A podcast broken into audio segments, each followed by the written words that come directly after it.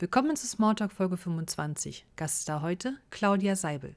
Im Gespräch mit drei mittelalten Herren, der Tolkienist, Fingerfin und Mountain King. Viel Spaß!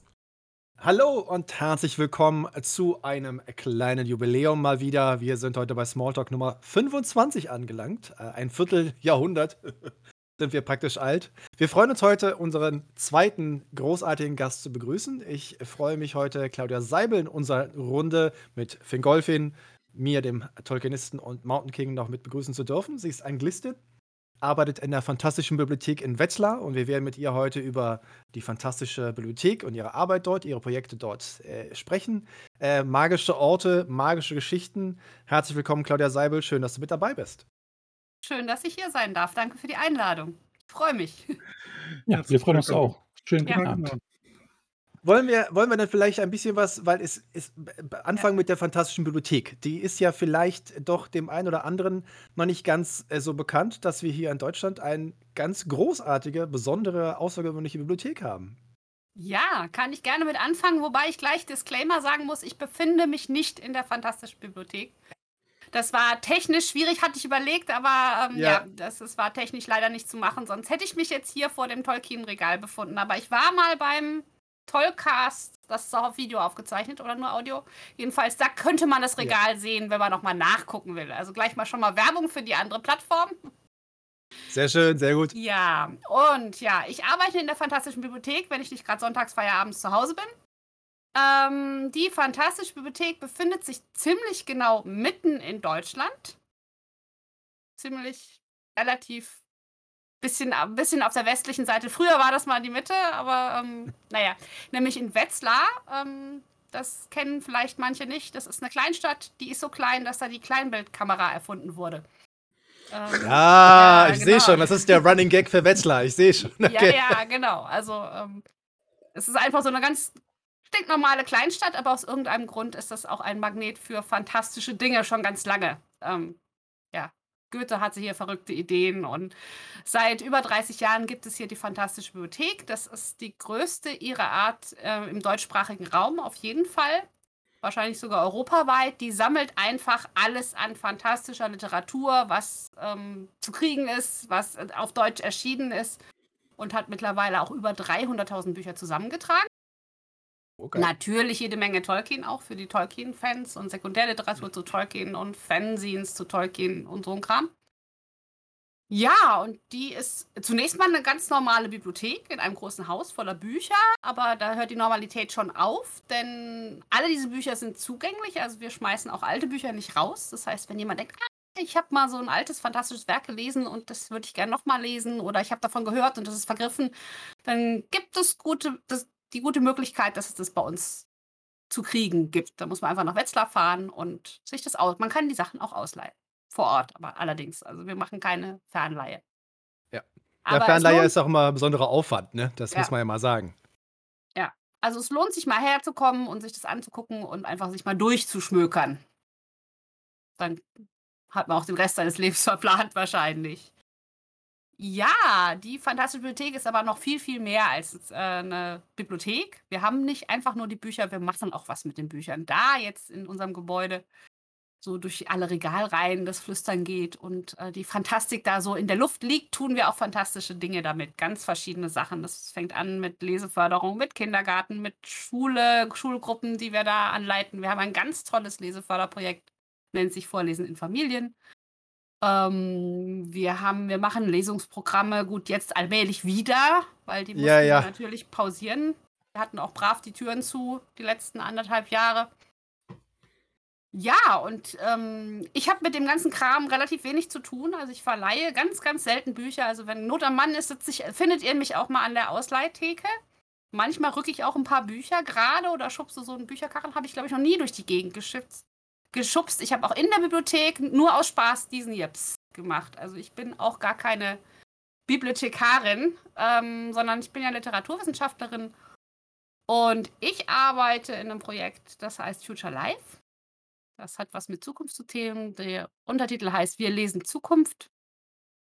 Und da geht es darum, dass wir aus den Ideen, die in den Büchern stecken, vor allen Dingen in den Science-Fiction-Werken, ähm, äh, was machen. Dass wir die da rausholen und dass wir die sortieren und dadurch Zukunftsszenarien stricken, sagen. Es gibt viele Leute, haben sich da viele schlaue Gedanken gemacht, die ähm, überlegen, wie könnten Zukünfte aussehen, was machen bestimmte Dinge, wenn ein Ding in die Welt kommt, was macht es mit der Gesellschaft oder wie muss eine Gesellschaft sein, ähm, dass es da bestimmte Dinge gibt. Also diese Wechselwirkungen findet man ja sehr schön in Science-Fiction-Romanen. Was ja. macht der Hyperantrieb mit der Raumfahrt? Das ist jetzt banal, aber leider unwahrscheinlich, dass das eintreten wird. Aber auch so Sachen wie, was macht, wenn jeder ein netzverbundenes Kommunikationsgerät in der Hosentasche hat? Ähm, da haben sich Leute in den 60er Jahren schon Gedanken drüber gemacht, ähm, wie das ist, wenn man dauernd Nachrichten kriegt, wenn die Werbung da dauernd draufkommt, wenn die Kinder damit rumdaddeln. Ja. Also das gibt es Modelle aus den 60er Jahren. Und das stellen wir zusammen für Institutionen, ähm, für Unternehmen auch, Unternehmen, Unternehmensverbände und ähm, versuchen da Innovationsprozesse in Gang zu kriegen. Also ich könnte mir vorstellen, Mercedes-Benz meldet sich und sagt, äh, wir brauchen eine Lösung für die elektrische Versorgung unserer zukünftig natürlich nur elektrisch betriebenen Fahrzeuge. Wie machen wir das? Und dann sagst du, hier gibt es fünf Romane aus den 70ern und 80ern, die haben das Problem schon gelöst. Ja, es ist also verschieden. Also wir machen das nicht, äh, so ganz eins zu eins Lösung gibt es halt nicht. Das ist ja, ja, das klar. Problem. Also dass da keine Blaupausen sind für irgendwas, was man irgendwie direkt nachbauen kann. Ähm, wir haben tatsächlich auch schon die Automobilindustrie beraten. Ich kann leider nicht so viel ins Detail gehen, weil wir gerade bei den Unternehmen auch Non-Disclosure Agreements haben. Ja, ja, Aber ja. Das, ist, ähm, das ist sehr spannend. Also das heißt auch nicht unbedingt, dass wir eine Studie machen, sondern dass einer von uns in so einen Think Tank reingeht oder in so eine Denkrunde und einfach die verrückten Ideen immer querschießt. Das macht ja auch schon was mit so einem Kreativitätsprozess. Ähm, oder was wir jetzt ge gemacht, gerade im Abschließen sind, war ein großes EU-gefördertes Projekt mit ganz vielen Unternehmen. Da ging es um Produkte und Produktionsprozesse ähm, in der nahen Zukunft. Und da haben wir halt so verschiedene, vor allen Dingen Querschnittsthemen, weil es sollte ja viele ansprechen, waren nicht für eine bestimmte Branche rausgearbeitet von Digitalisierung. Was macht die in den nächsten zehn Schritten? Was, kann da, was sind die Bedingungen für Digitalisierung? Was macht die mit den Unternehmen? Was, wie verändert sich Logistik? Wie verändert sich äh, die Energiegewinnung, Energieverteilung? Ähm, was hatten wir da noch drin? Äh, muss ich gerade mal überlegen, es waren fünf Querschnittsthemen. Ja, aber solche Sachen. Also, welche Produkte könnte es geben? Ähm, wie ist die Produktion? Äh, Robotik, genau, ganz großes Thema natürlich. Wie mhm. verändert sich Robotik? Was macht Robotik? Und es ist immer diese Wechselwirkung. Was macht Robotik mit den Prozessen? Oder was gibt es für neue Möglichkeiten? Welche neuen Möglichkeiten, maschinellen Möglichkeiten brauchen die Prozesse? Ja. ja. Ich finde, also eine der, eines der schönsten Themen, was wir auch schon bei uns hier hatten äh, im, im Podcast, war unter anderem Merchandising. Natürlich hat das mit so einem Projekt natürlich nicht so viel zu tun. Also ich stelle mir jetzt nicht vor, dass äh, irgendein ein großes Franchise zu euch kommt, zum Beispiel Rat der Zeit, und sagt, schlagt uns doch mal vor, was ihr so an Merchandise und Fantasy-Gestalten der letzten 30 Jahren gehabt haben.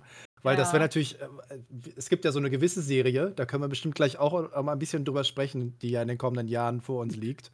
Äh, und äh, das letzte, was diese Woche jetzt rausgekommen ist und gerade die Runde macht, ist, äh, dass tatsächlich ein Lizenznehmer ganz offiziell äh, Keyboards, also so Tastenaufkleber mhm. in Tengwa und in Runen ja. macht. Ja. Und dann stehst du da und denkst du wieder so, okay, irgendjemand hat die mit beraten, mit, das sind alles Nerds, die benutzen Tastaturen. also brauchen die auch Aufkleber. Und dann hast du die Tolkien-Fans, die natürlich sagen, ja, das bringt ja jetzt nicht viel, weil die Tengwa sind ja Darstellungen von Lauten in, und die kannst du nicht eins zu eins umsetzen in Englisch, Deutsch, Italienisch, Spanisch. Die funktionieren doch überhaupt nicht. Ja, das ja. muss man doch ganz, alles ganz anders machen. Und da würde ich mir natürlich, fände ich natürlich super spannend. Also so, so ein Projekt, wo man halt Firmen betreut, einfach komplett, lass uns mal die nächsten zehn Jahre Merchandise machen. Cool, ja. Ja, es ist bis jetzt noch keiner auf uns zugekommen, aber vielleicht hört jetzt jemand zu, der denkt, wir brauchen dringend mehr Fantasy-Merch. Das wäre auch mal was ganz anderes, als immer diese technischen Science-Fiction- ähm, lesen, sondern wirklich mal Fantasy gucken, was ist da spannend, was ist marketable, wo kann man ein tolles Merchandising-Programm machen, wenn man dann unbedingt eine Serie machen möchte, muss. Und sie so rum aufziehen. Also die Serie danach ja. Ob das denn bessere Serien liefert, ist die Frage. Aber einfach zu überlegen, ähm, ich mache die Serie, wo ich am meisten Merch verkaufen kann. Ich kann mich an so einen Think Tank noch erinnern, du Marcel bestimmt auch noch. Ich glaube beim ersten oder zweiten Tolkien-Fest. Ne, muss am ersten Tolkien-Fest gewesen Ja. sein, wo wir Witze darüber gemacht haben, äh, was dann alles als Merch, äh, für die Herr-der-Ringe-Filme kommt. Und, äh, da war noch nichts bekannt, was kommen wird. Und ich glaube, wir hatten ich glaube, wir hatten alles vorhergesagt. Alles, was wir als Gedankengang hatte, kam alles. Ja, na Ja. ja, also da gibt's ja keine Grenze, vor allem, äh, da können wir heute mal drüber sprechen. Also, äh, aktuell natürlich ist Science Fiction auch super erfolgreich, äh, ne? Aber Fantasy ist ja auch grade, was Filme und Serien, also grade was Streaming angeht, äh, ist ja der große Wachstumsmotor sozusagen. Also demnächst nächste Woche kommt ja Rat der Zeit, wenn ich das Mhm. richtig in Erinnerung habe. Äh, die Amazon-Serie ist in Vorbereitung und gefühlt, äh, jeder Streamingdienst hat jetzt mindestens 4, 5, 28 Fantasy-Serien. Also, eigentlich müsste das ja auch so 'n Projekt sein, theoretisch. Äh, wie baut man halt so 'ne Marke auf? Wie kann man die, äh, gestalten? Wie kann man die steuern? Und, äh, das ist für Fantasy im Endeffekt ja auch nicht anders. Geld machen kann man auch mit Fantasy. Ja, auf jeden Fall, ja, ja. Offensichtlich. Wobei wir ja keine Marketingleute sind, also das Ja. ist, ähm ja. Du, da wenn Ist Marketing Future Future Life jetzt eher auf technische Entwicklung, äh, gepolt, auf gesellschaftliche Auswirkungen von neuer Technik? Es ist diese Wechselwirkung Mhm. tatsächlich. Also, es fing eher an als das ursprünglich das 1. Projekt, was wir gemacht haben, war, ähm, Verkehrssysteme der Zukunft. Da ging's tatsächlich ganz hart um technische Entwicklungen, also was für Antriebe, was für Straßenbeläge, was für, weiß ich nicht, ähm, äh, welche Treibstoffe, was man sich da alles technisch überlegen kann. Aber es wird immer es geht immer mehr in diese softeren Sachen, weil das eine ja nicht ohne das andere geht. Also, wir hatten auch in dem genau, in dem Produ Produkt und Produktionsprozesse, ähm, Projekt ist auch genau, eins von den Querschnittsthemen ist auch Arbeit. Also, wo es gar nicht um technisch auch um technische Entwicklungen gibt natürlich. Das ist ja auch unter dem Eindruck von Corona geschrieben, wo man sagt, alle arbeiten jetzt am Bildschirm und, äh, über Zoom und das ist ja auch 'n wichtiger Teil von Arbeit und virtuelle Büros und so was. Aber eben auch, wie sind Arbeitsverhältnisse? Wie ändert sich das? Das ist ja dann relativ untechnisch, sondern eher gesellschaftlich. Also, so Sachen wie was es jetzt schon gibt, Clickworker und wie wird das extremer oder wie verändert sich das Verhältnis zum Arbeit ähm. Also, insofern, wir machen, wofür wir 'n Auftrag kriegen. Es ist also kein frei forschendes Projekt. Es geht wirklich auch darum, damit Geld zu verdienen. Beziehungsweise die Bibliothek mitzufinanzieren. Denn 'ne Bibliothek trägt ja kein Geld ein und wir sind 'ne private Stiftung.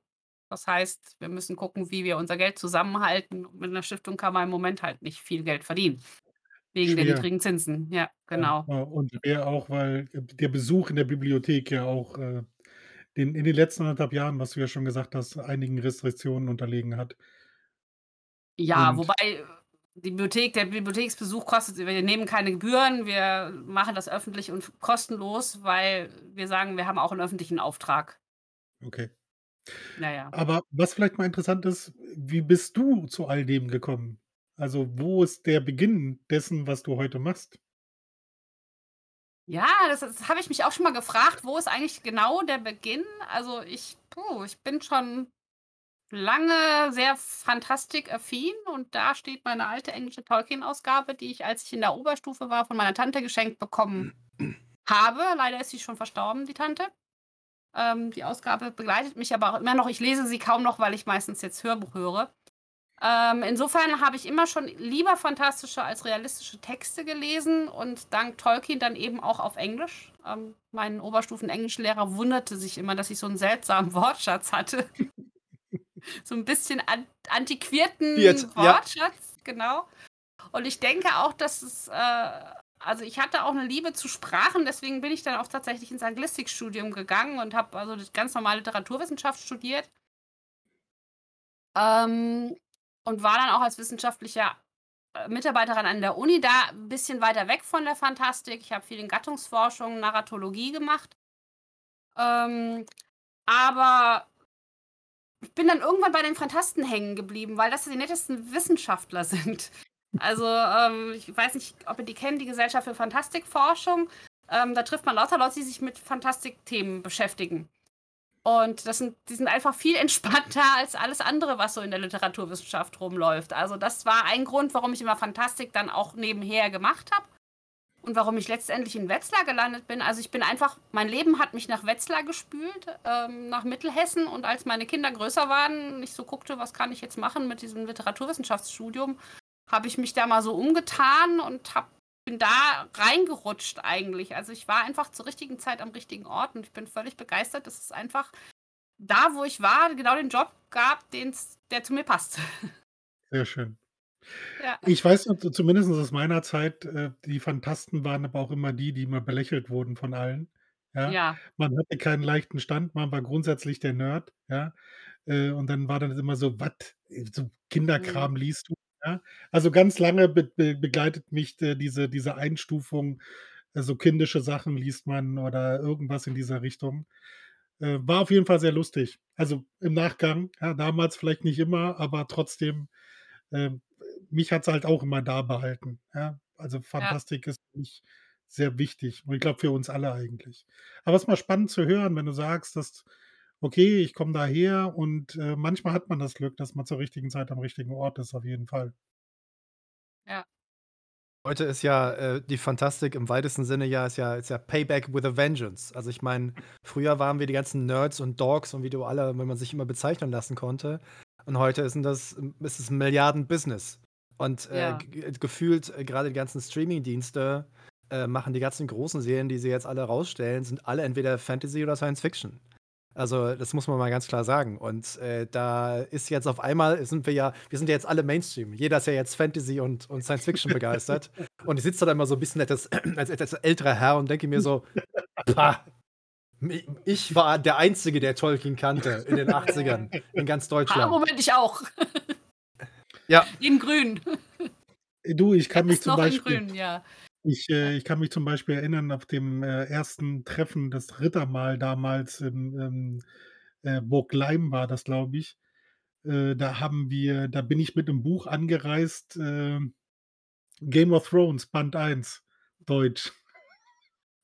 Das war 2000, ja. Ich glaube, Ja. ich kannte noch 2 andere. Der Rest so: „Hä, was liest du denn da?“ 2, 3 Jahre später komplett durch die Decke gegangen und alle haben's gelesen und alle kannten jeden Charakter und allem drum und dran. Ja, ist auf jeden Fall schön zu sehen, dass das, äh, in 'ne andere Richtung gegangen ist und dass man nicht weiter als, äh Kind bezeichnet wird oder dass das alles so lächerlich ist und, äh, wer so was macht, der ist in der Realität nicht angekommen. Sondern sie sehr schön zu sehen, dass die Realität sich solcher Literatur, äh, äh annimmt, um Lösungen zu finden. Also, ich kann mich zum Beispiel erinnern, das war ja jetzt auch zum Anfang der Pandemie, dass sie, äh, die Seuche von Sulgurup, äh, bei WoW darüber gab's ja 'n Wieder Forschungsbericht. Genau. ausgegraben haben, Und ja, dann haben sie ja. das ausgegraben, um die Pandemie besser zu verstehen. Und ich meine, alleine daran siehst du ja auch, wie viel Ein Einfluss doch manche Sachen darauf haben, ja? Und dass man doch hin und wieder mal bei den Nerds vorbeisch gucken kann, um zu schauen, äh, was da so los ist. Ja, es ist halt auch einfach die Macht der Geschichten. Also, wir leben in diesen Narrativen und wenn man was hat, wo man sich dran langhangeln kann, das hilft ungemein. Ähm wobei ich würde jetzt sagen, es ist viel in der Breite angekommen, aber natürlich werden wir auch manchen Leuten, denen ich das erkläre, was ich mache, die denken immer noch völlig verrückt, ja, und es ist Äh, kennt äh jemand von euch diese wunderbare Dokumentation, äh, die lief auf Arte, äh, die Welt der Fantasie äh, Fantasy? Äh, unter anderem Herr Holbein ist dort Ja. aufgetreten. Wie fandst du die, Claudia? Oh, oh, oh, ja. Es ist schon 'ne Weile her, dass ich die gesehen habe und ich habe sie auch nicht besonders aufmerksam gesehen. Ich fand's interessant, dass sie Holbein aus'm Schrank geholt haben. Nein, ich will ihm kein Unrecht tun. Ähm, er hat sicher viel für die deutsche Fantasy getan, aber es Auf ist, jeden ähm Fall. wenn man die aktuelle Fantasy darstellen will, ist es interessant, dass man dann Holbein nimmt. Ähm ja, Was halt sehr ähm, spannend an der sonst Dokum was sehr spannend an der Ja. Dokumentation war, war ja, dass, äh, man gemerkt hat, dass sie eigentlich aus'm Amerikanischen kommt Mhm. und dass, äh dass diese diese Einstufungen der Helden und allem drum und dran, das war so klischeehaft, ja? Und man hat, äh man hat, äh, nicht wirklich sich mit dem Thema auseinandergesetzt. Ja, das ging halt immer darum, äh, wie die politische Lage in den Vereinigten Staaten war und welcher Held aktuell angesagt war. Also, Mhm. ich habe mir ich habe mir nur den ersten Teil angeguckt, weil ich gesagt habe, ich kann den zweiten nicht gucken. Also, weil dann drehe ich durch, glaube ich. Also, das war furchtbar. Ja. Was ich sehr bedauere, ist, gab's nicht mal, äh, diesen Plan, äh, diese so so 'ne Live-Fantasy-Reality-Show zu machen und die ersten 1, 2 Folgen mit Wolfgang Hohlbein haben sie auch schon gedreht gehabt. Ach Und da sollte es ja! ja, ja, und da sollte es Ja. tatsächlich durch die großen Fantasy-Autorinnen, Autoren Deutschlands sollte es gehen. Äh, und ich weiß nicht, ob's der WDR war oder ob irgendjemand anderer. Ich weiß halt nur von einigen Kollegen aus gewissen deutschen, auch mit Fantastik, äh, belegten Verlagen, Mhm. dass die Folge auch wirklich gedreht worden ist bei Herrn Hohlbein zu Hause. Und das ist halt so, man geht halt so 'n bisschen durch die Eifel und Hunsrück, ne? Das sind so Häuser, die gehören alle dem Wolfgang und seinen Kindern und der Cousine. Hat er für alle gekauft, hat er viel Geld verdient, ne? Und dann gab's irgendwie belegtes Brötchen, so mit Mett und Zwiebeln, wie sich das gehört. Ja, der ist halt der ist wirklich da, ne, auf dem Boden der Tatsachen geblieben, ganz bodenständiger Mensch und kümmert sich um seine Familie, ist, ne, ganz großartig. Aber Ich möchte auch nichts Schlechtes über Matt hören, ja? Also, es ist, äh Halt auf keinen Fall. ehrliches Äh deutsches Essen. Das ist aber es ist halt schade, dass es über diese eine Folge oder die 2 Folgen da irgendwie nie hinausgegangen ist, weil ich könnte mir vorstellen, wenn wir so heute, äh, die großen Fantasy-Autoren so in im deutschsprachigen Raum mal besuchen würde zu Hause als Reality-Show. Oh Mann. Also, das wäre auch mal 'ne großartige Serie, die würde ich mir vielleicht angucken. Ja, aber ich weiß nicht, ob die AutorInnen das wollen. Also, äh, ich meine, das war war das nicht auf RTL? Gab's da nicht mehrere Folgen von bei den Holbeins irgendwie zu Hause? Ich fand das irgendwie ich habe da nur von gehört und fand das sehr schräg. Ich glaube, sie w wollten sie ihn erst mal nehmen. Also, ich glaube, es sollte immer so 'ne st jeweils 'ne Staffel Okay. sein. Also, ein Mensch dann so 4, 5 Folgen lang Ah. verfolgen und dann waren sie halt bei ihm und, äh, der Punkt ist aber halt der, wer wer ihn mal kennengelernt hat oder mal 'n paar Minuten geredet hat, ist ist halt 'n sehr netter, sympathischer und bodenständiger Mensch, aber der ist halt ungefähr so spannend, äh, wie 'ne Achterbahnfahrt, wo die Achterbahn nicht fährt. Also, das ist halt man sieht's halt und es ist irgendwie nett, aber d der hat halt natürlich überhaupt keinen keinen ist halt kein Jersey Shore, äh, wenn man Ja. irgendwie das haben möchte und es ist halt auch kein kein großer Marvel-Held und kein es ist halt auch kein Performer, kein Entertainer, sondern ist halt 'n älterer, ruhiger Herr, der hart gearbeitet hat, viel geschrieben hat und damit sein Geld verdient hat. Ende. Ja, und Bücher schreiben ist ja nun mal sehr was sehr Unspektakuläres. Also, das irgendwie in 'nen Action audiovisuelles Format zu bringen, ist ja schwierig. Ja. Ja, ja, ja. Ja. Nein, aber das ist, äh es gibt ja doch erfolgreicher erfreulicherweise also, ich meine jetzt die die, äh, Serie, die hier, äh, Markus grade erwähnt hat, äh, die war natürlich mit 'nem relativen mit der Perspektive so in diese Richtung. Es gab mal 'ne sehr schöne über 4, 5 Folgen, das war mit John Howe zusammen. Ja. Da haben sie über den Ursprung halt der Hobbits, ne, und und Mhm. Tolkien und Mittelerde und so was, äh, gesprochen. Die war ja auch von Arte und, äh, die war ja wirklich sehr, sehr angenehm gemacht. Ähm, weil natürlich er mit seiner künstlerischen, äh, Sehweise und als der Mensch, der das Bild vor allem halt der der Filme ja, äh, doch ent entscheidend mitgeprägt hat. Da war's halt spannend zu sehen, wenn er von irgend so großen mittelalterlichen Burg irgendwo da bei Freiburg, Straßburg oder so durch die Gegend Mhm. rennt. Und, äh, da war da wieder Bezug da, weil John Howe ja auch komplett in Platte durch die Gegend rennt, äh, als Laper, als als Renaissance-Mensch. Also, das, Okay. äh ja, ja, also das Das wusste ich noch nicht, dass der auch labt, aber ich das fand ich auch sehr schön, genau, wo man diese Zeichnungen auch im Entstehen gesehen hat und so und das ist spannend. Ist ja halt auch natürlich, äh, äh, die die Fantasy-Kunst ist ja auch 'ne ganz, ganz entscheidende. Also, Illustrationen, äh, sind ja 'n ganz großer grade auch im Fan-Art-Bereich natürlich der letzten 10, 20 Jahre. Fanfiction, Fanart ist ja was ganz, ganz Entscheidendes für das Fandom.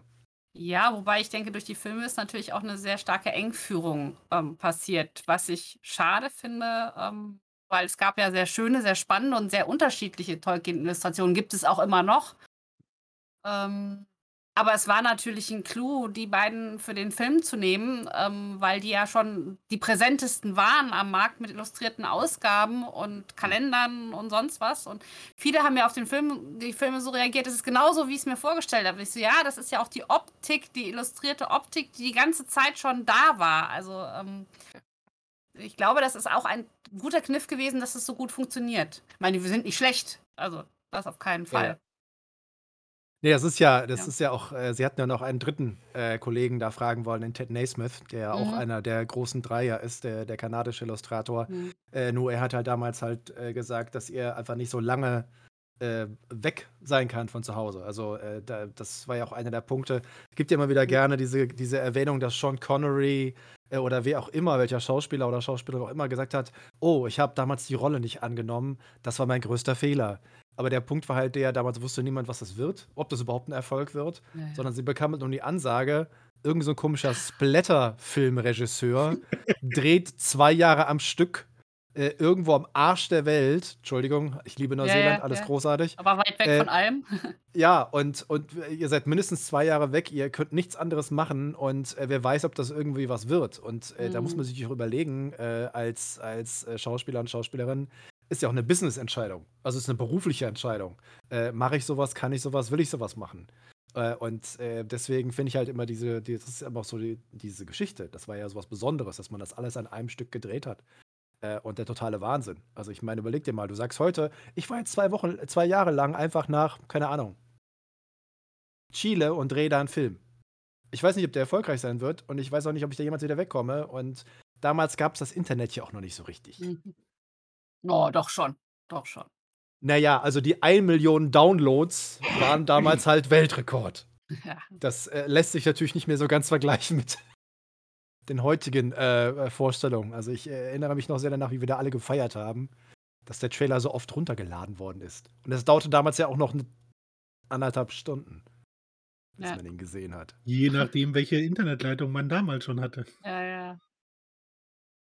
Ja, Martin Freeman hat ja gesagt, also, er wird's nicht wieder machen. Also, es ist war nicht gut, also so lange Ne. weg zu sein von zu Hause. Ähm, der Film natürlich ist 'n fei das sind feine Filme. Ich habe sie nicht alle gesehen, die mit Martin Freeman, ähm, aber, äh Die werden hier auch sehr kontrovers besprochen. In unserer Ne, kleinen wir Runde. haben alle 3 dieselbe Meinung dazu. Da ist keine Ja. Kontroverse. Ja, stimmt. Das recht. ist tatsächlich Ich eine von den wenigen Dingen, wo wir uns relativ ei einer Meinung sind. Ja. wie gesagt, ich kann's nicht beurteilen. Ich habe nur den 1. gesehen und dann Alle ja. alle schick. Eine Fan weise. Entscheidung. Genau. Na, wir haben ja jetzt so 'n bisschen die Hoffnung, was natürlich auch immer wieder mal 'n Thema ist und was natürlich dann im nächsten Jahr, äh, das große Thema sein wird, ist halt die Serie, die da Mhm. auf uns zukommt zukommt. Und, äh, dass die die Fantasy dann noch größer und gewaltiger und irgendwie was wird. Hast du denn dazu schon irgend 'ne Meinung oder lässt sich das erst mal noch kalt? Du sagst: „Ich warte mal ab, was da kommt?“ Äh, ich ignoriere das hartnäckig. Also, ähm, vielleicht macht es wieder 'n Fantasy-Boom und vielleicht wächst da auch viele schöne Fantasy da draus. Ich fürchte nur, wenn man sagt, ich mag Tolkien und seine Welt und seine Art zu denken sehr, ähm, dass man dann enttäuscht sein wird. Ich meine, das ist der Herr der Ringe ist optisch schön, der hat aber auch Probleme, was, äh, die innere Storylogik angeht und alles vieles, was ich an der Geschichte sehr schön finde, ist im Film überhaupt nicht verstanden worden, habe ich das Gefühl. Ähm, der Hobbit reden wir nicht über den Hobbit, genau. Und jetzt machen sie irgendwo was völlig frei Schwebendes in Mittelerde. Äh, ich weiß nicht. Also, ich glaube nicht, dass da die großen Elfentragödien so richtig gut rauskommen werden. Ähm ja, also insofern, ich ignoriere das. Vielleicht werde ich's mir mal anschauen und wenn ganz viele vertrauenswürdige Leute sagen, es ist doch gut, gucke ich mir auch noch mehr Folgen an. Also, ich oute mich immer wieder gerne als derjenige, der damals, als, äh, die Serie Game of Thrones anfing, habe ich mir, glaube ich, damals die ersten 2, 3 Folgen oder so angeguckt, äh, und dachte mir so: „Okay, das ist super produziert und das sieht super großartig aus und das wird bestimmt 'n Riesenerfolg“, äh, aber interessiert mich überhaupt nicht.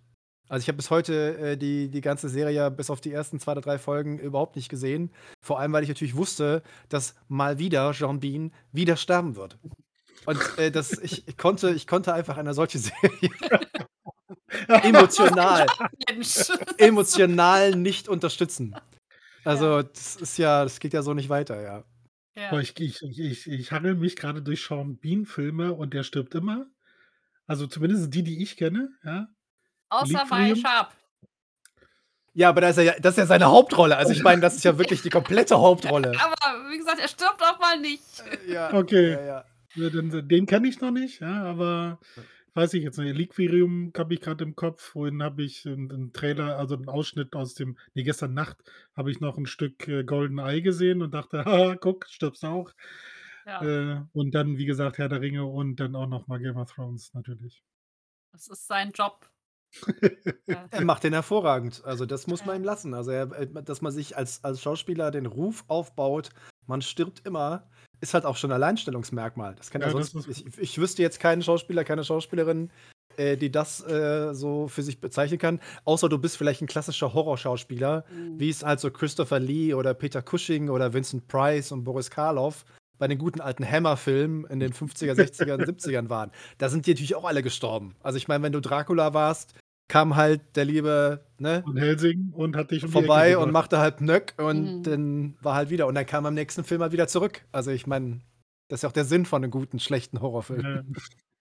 ja, aber spannend so oder so, was uns die Serie bringen wird. Aber ich glaube, du hast das schon gut auf den Punkt gebracht. Also definitiv ist der Herr der Ringe. Es war schön, das visualisiert zu sehen. Ja? Und Mhm. das, was ihr beide schon gesagt habt, ist natürlich gut, dass Künstler mitgearbeitet haben, deren Werke man schon kannte. Ja? Man wusste das. Das war schon, wie du auch schon gesagt hast, ja schon vorgegeben ein bisschen. Und wir wussten, was wir ungefähr geliefert kriegen. Und deswegen waren wahrscheinlich auch alle so begeistert. Ja? War halt äh, wirklich gut, Moria zu sehen, Bruchtal zu sehen, Mhm. Äh, äh, ähm, äh, das Auenland zu sehen. All die Sachen, die wir, wie, wo wir immer gedacht haben, so wow, mal gucken, den Ballrock in Action zu sehen. Ja? Wie viele von uns haben diese Szene im Buch äh, wir haben auch schon mehrfach über die Ballrocks in unserem Podcast gesprochen. All das halt zu sehen, war das Schöne. Ja? Beim Mhm. Hobbit hat das so ein bisschen, äh, da hat das einfach zu sehr übertrieben. Ja? Und jetzt kommen sie mit was, wo es eigentlich keine wirkliche Vorgabe für gibt. Das ist spannend. Insbesondere, Ja. wenn wir, wie haben wir ihn getauft? Jeff Bezos? Bezok, ja, Bezok ist äh, sein neuer Spitzname, so wie Azok. Natürlich brauchen wir einen Okay, ja, Bezok. klar. Ja, und äh, ne, ich meine, äh, ist natürlich auch so ein Punkt. Am 19. Dezember äh, feiern wahrscheinlich ja auch äh, die ganzen äh, Firmen, die dazugehören, äh, Jubiläum. Es ist halt 20 Jahre her. Weltpremiere, Die Gefährten war am 19. Dezember 2001. Also es ist auch wieder 20 Jahre her, ne? Ja, ja, ja. Und ja. äh, das ist, jetzt, jetzt gibt es halt die Generation, das ist immer so gerne den Running Gag, den ich immer gerne mache. Ich bin halt äh, mit relativ vielen Leuten unterwegs, die den ganzen Tag jünger sind äh, in dem, im Fandom und die sagen jetzt alle, oh, jetzt kommt eine ganz neue Fandom-Generation. Und die kennen die Filme gar nicht. Wie erklären wir denen das denn jetzt? So wie Ja, wir uns oder- damals gefühlt haben, von wegen so, ihr habt die Bücher noch nicht irgendwie gelesen, ihr kennt nur die Filme. Jetzt kommen halt die Leute, die sagen, wir sind jetzt die Serien. Und äh, das macht natürlich schon ein bisschen was her, aber es ist halt schon, es scheint wieder einen Generationenbruch dann dadurch zu geben. Ja, ja. Oder schauen sich die Filme an, halten sie für total altbacken. Also, das ist auch. Wer weiß das? Also das Ich ist find- das. Also, ich finde, sie sind ganz gut gealtert. Also, wir gucken sie eigentlich jedes Jahr irgendwann mal. Also, die Herr der Ringe-Filme und ähm, man kann sie immer noch angucken.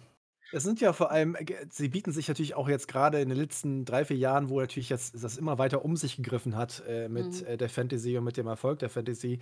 Mittlerweile gibt es ja ganze, ganze TikTok-Reihen, äh, wo zum Beispiel einer macht halt äh, Ratschläge für die verschiedenen Fandoms.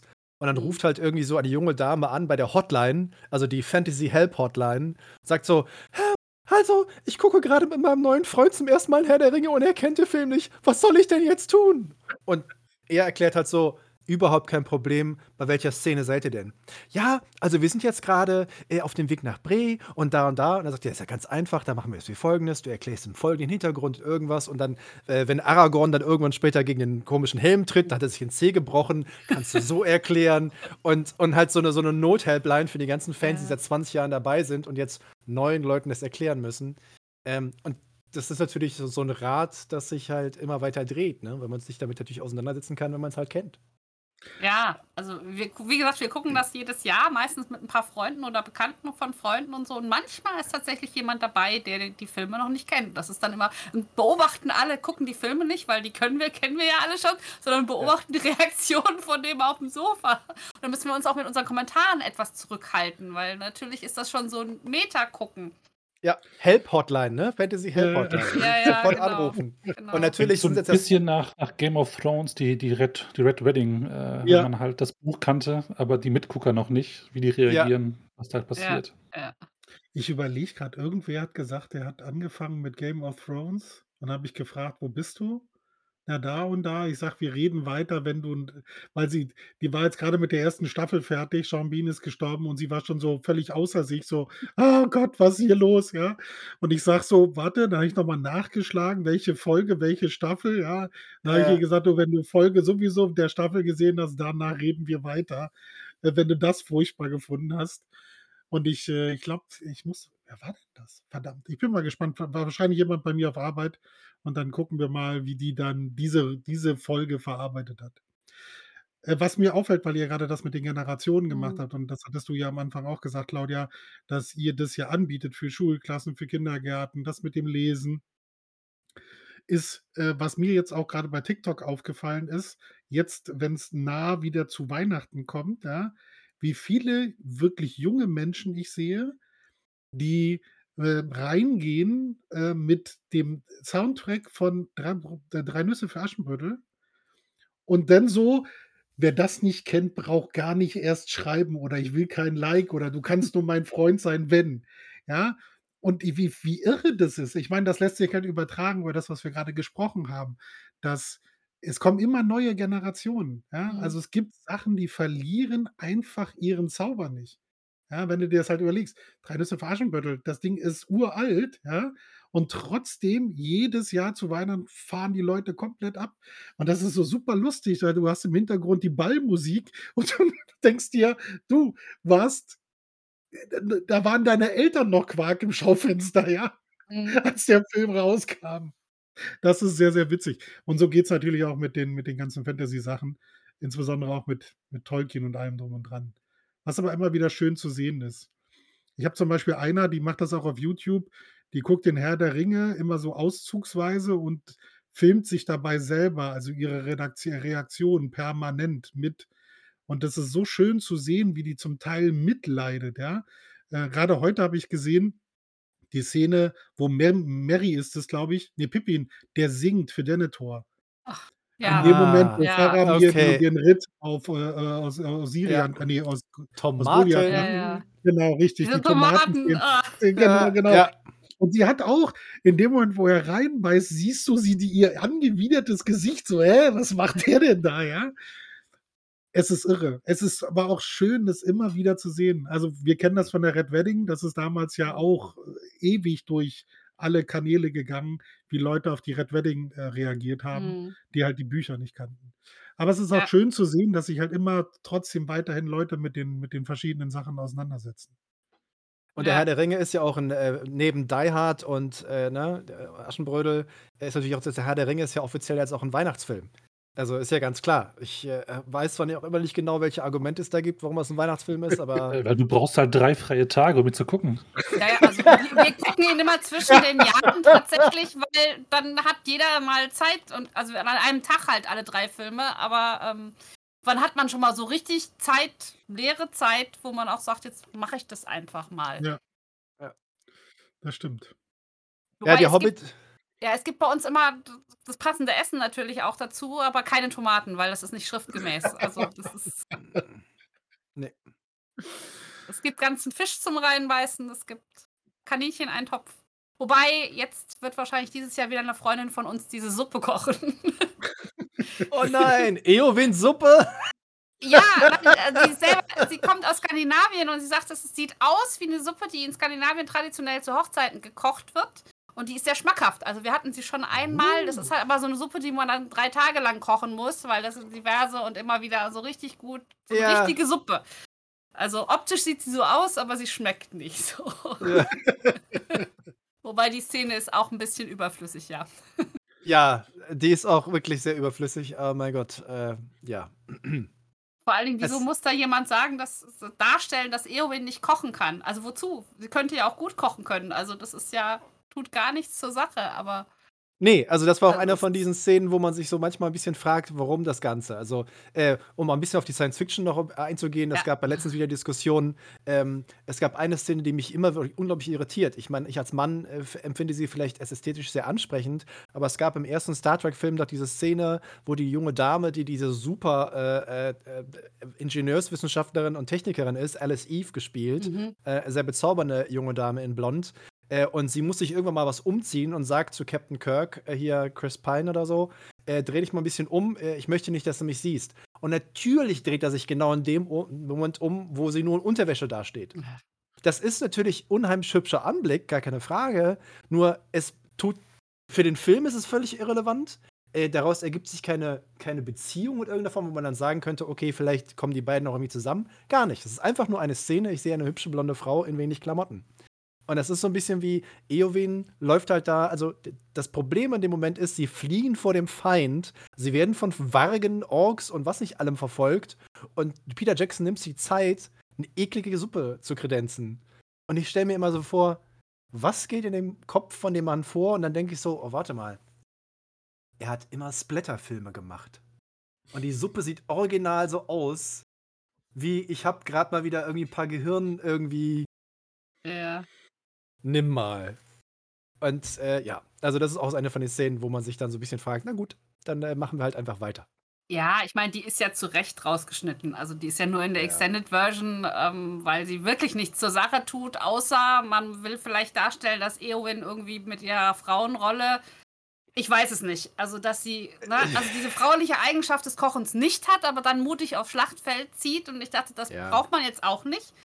Und natürlich wird da auch Aragorns Alter gedammt. Ähm, es kommt ja auch in der Ja. Szene, wo er wirklich in Zahlen sagt, wie alt er ist und das macht so überhaupt keinen Sinn, weil Ja, das macht auch keinen Sinn. Er ist Ja, nur genau. Menora und die Ja. sind halt einfach 'n bisschen älter. Also, das macht da überhaupt nix. Und das hat die der Zahlenwert hat auch nicht so viel hat ja 'ne andere Bedeutung als jetzt bei normalen Menschen. Ja, aber es ist vielleicht, um da klarzumachen, dass das nichts werden kann, weil sie nicht kochen kann und er zu alt ist oder ich, ähm Insbesondere, weil sie nicht kochen kann natürlich. Also, Ja, ja, willst du genau, genau. Also, dass Ähm. natürlich Aragorn dann auch recht sich nicht von ihr vereinnahmen lässt, weil sie so 'ne schlechte Suppe also, ich genau, diese Szene ist eigentlich völlig daneben, je mehr ich drüber nachdenke. Danke für den Anstoß. Ja. Ja, also, da gibt's auch wirklich nicht viel zu erzählen, weil die nächste ist dann halt so, sie werden von Wargen angegriffen. Und dieser Ja. dieser Wechsel, dieser Bruch, der ist halt so völlig Anstandssinn und und zwecklos. Also, das, äh man könnte natürlich auch lange mal drüber sprechen, aber das ist ja mittlerweile auch äh, scheint es ja Standard zu sein. Es gibt ja, äh, oft die Filmversion, die im Kino Mhm. gezeigt wird, und dann gibt's die Extended. Und das scheint für viele, äh, Filmprojekte mittlerweile auch immer so 'n Standard zu sein. Also, dass man sagt, äh, ich versuche verzweifelt, so 'n Fantasy oder Science-Fiction-Film in 2, 2,5 Stunden abzurödeln, aber dann kommt die Extended. Mhm. Also, das ist ja jetzt äh, Dune war ja grade in den Kinos oder ist noch in den Kinos mit irgendwie knapp 2,5 Stunden und vermutlich kann man jetzt annehmen, dass Denis Villeneuve natürlich 3 oder 3,5 Stunden draus macht. Und ich muss ich bin immer so 'n bisschen hergerissen, weil die Extended Edition und alles, was an Material dazugekommen ist die Herr der Ringe Filmtrilogie ist da auch mit Abstand das herausragendste filmische Projekt, das es jemals gab. Weil wenn man zum Beispiel Harry Potter, auch riesenerfolgreich, Mhm. hatte auch zwischendurch so 'n bisschen Extramaterial, aber nichts in der Qualität dieser ich habe 2 DVDs für die Filme und dann 2 DVDs im selben Menge ers Extramaterial, äh, Interviews mit den Leuten hinter der Kamera, Interviews mit den Schauspielern. Das Ding war einfach großartig. Und da sage ich: „Okay, die Extended Edition finde ich da schon okay und kann ich mir angucken, es gibt noch mehr Material.“ Aber bei anderen Filmen denke ich mir so: „Warum sehe ich im Kino nicht den Film, den der Regisseur eigentlich gar nicht hatte haben wollen?“ Weil ist die Extended jetzt das Richtige oder ist die im Kino das Richtige? Oder Kann dir das warum? ganz einfach erklären. Du hast einen Schnitt von dem Film, den verkaufst du zuerst. Wenn alle gesehen haben und das Geld ausgegeben haben, kommt dann die richtige Version, die du noch mal kaufen musst. Die einzige Überlegung dabei geführt wird. Ja, ja, ohne Frage, aber das wird jetzt auch immer schwieriger, weil die Leute ja auch irgendwann das mitbekommen. Ja, also, ich weiß nicht, du hast recht, beim Herr der Ringe ist das schon ziemlich abgefahren, was da an Extramaterial dabei ist. Ja, bei bei Dune kann ich mir das halt auch noch gut vorstellen, dass da ist noch viel, viel, viel Platz für alle Mögliches, was was er rausschneiden musste. Ja, und das kennen wir ja, wenn wir ganz viel immer nebenher lesen, was bei den Studios immer so ein bisschen abgeht. Ja, wir die wollen dieses, die wollen jenes nicht, dann darf es nicht Ja, zu ja, düster, dann darf es nicht zu hier und da sein. Das kennen wir ja mit Disney und den Star Trek-Geschichten, äh, immer so ein bisschen familiär halten, bloß nicht zu düster sein, weil das passt nicht zu Disney. Ja, einmal haben sie es aufgebrochen und haben dann 'nen richtig guten Film gemacht. Ja, danach haben sie es wieder nicht gemacht und dann kommt halt wieder nur Blödsinn raus. Aber das ist natürlich wie gesagt, der Zuschauer denkt ja mit mittlerweile, ja? Obwohl es gibt auch immer noch Menschen, die stehen bei 'nem Marvel-Film beim Abspann auf und bleiben nicht sitzen, also Ja. die Ja, wobei, also grade bei den Herrn der Ringe-Filmen, also die Extended Version hätte man so auch nicht ins Kino bringen können. Also, das ist schon sinnvoll, dass es da 'ne Kinofassung gibt, die kürzer ist, die, ähm wo auch Leute was mit anfangen können, die nicht einfach diese Welt so toll finden und mehr davon Ja, haben ja. wollen, sondern 'nen gut gepaceden Film haben wollen. Ähm, insofern macht es schon Sinn, diese 2 Fassungen zu haben. Und wie gesagt, bei der Szene, über die wir eben gesprochen haben, leuchtet auch jedem ein, warum sie rausgeschnitten worden ist. Ja, ich habe, äh, mir tatsächlich mal von durch Zufall die sogenannte Hobbit-Film-Trilogie Extended angeguckt. Das Einzige, was Zufall. äh, zu ja, es war wirklich Zufall. Ich habe bei Freunden übernachtet und da hatte einer halt einfach alle Streamingdienste und, äh, was auch immer und in irgendeinem, ob's jetzt Amazon war oder Apple TV Plus, ich weiß es nicht, war Und halt du hast es stundenlang nicht geschafft, wegzukommen. und und ich habe mir gesagt: „Komm“ also, ich habe mir geschworen, ich werde mir die niemals kaufen. Ich werde keinen Cent jemals dafür ausgeben. Wenn mir das jemand mal schenken sollte, dann sage ich: „Okay, ich nehme es“, aber das war's auch. Und da war ich halt einfach bei Freunden, mir war langweilig. Ich sah das, dachte mir so: „Ich gucke sie mir mal an.“ Und das Einzige, was mir in Erinnerung geblieben ist, ist, dass im ersten Film man einmal für etwa 45 Sekunden alle Zwerge nackt sieht, weil die natürlich im Bruchtal in den Brunnen der Elben durch die Gegend hüpfen und sagen: So, das war's.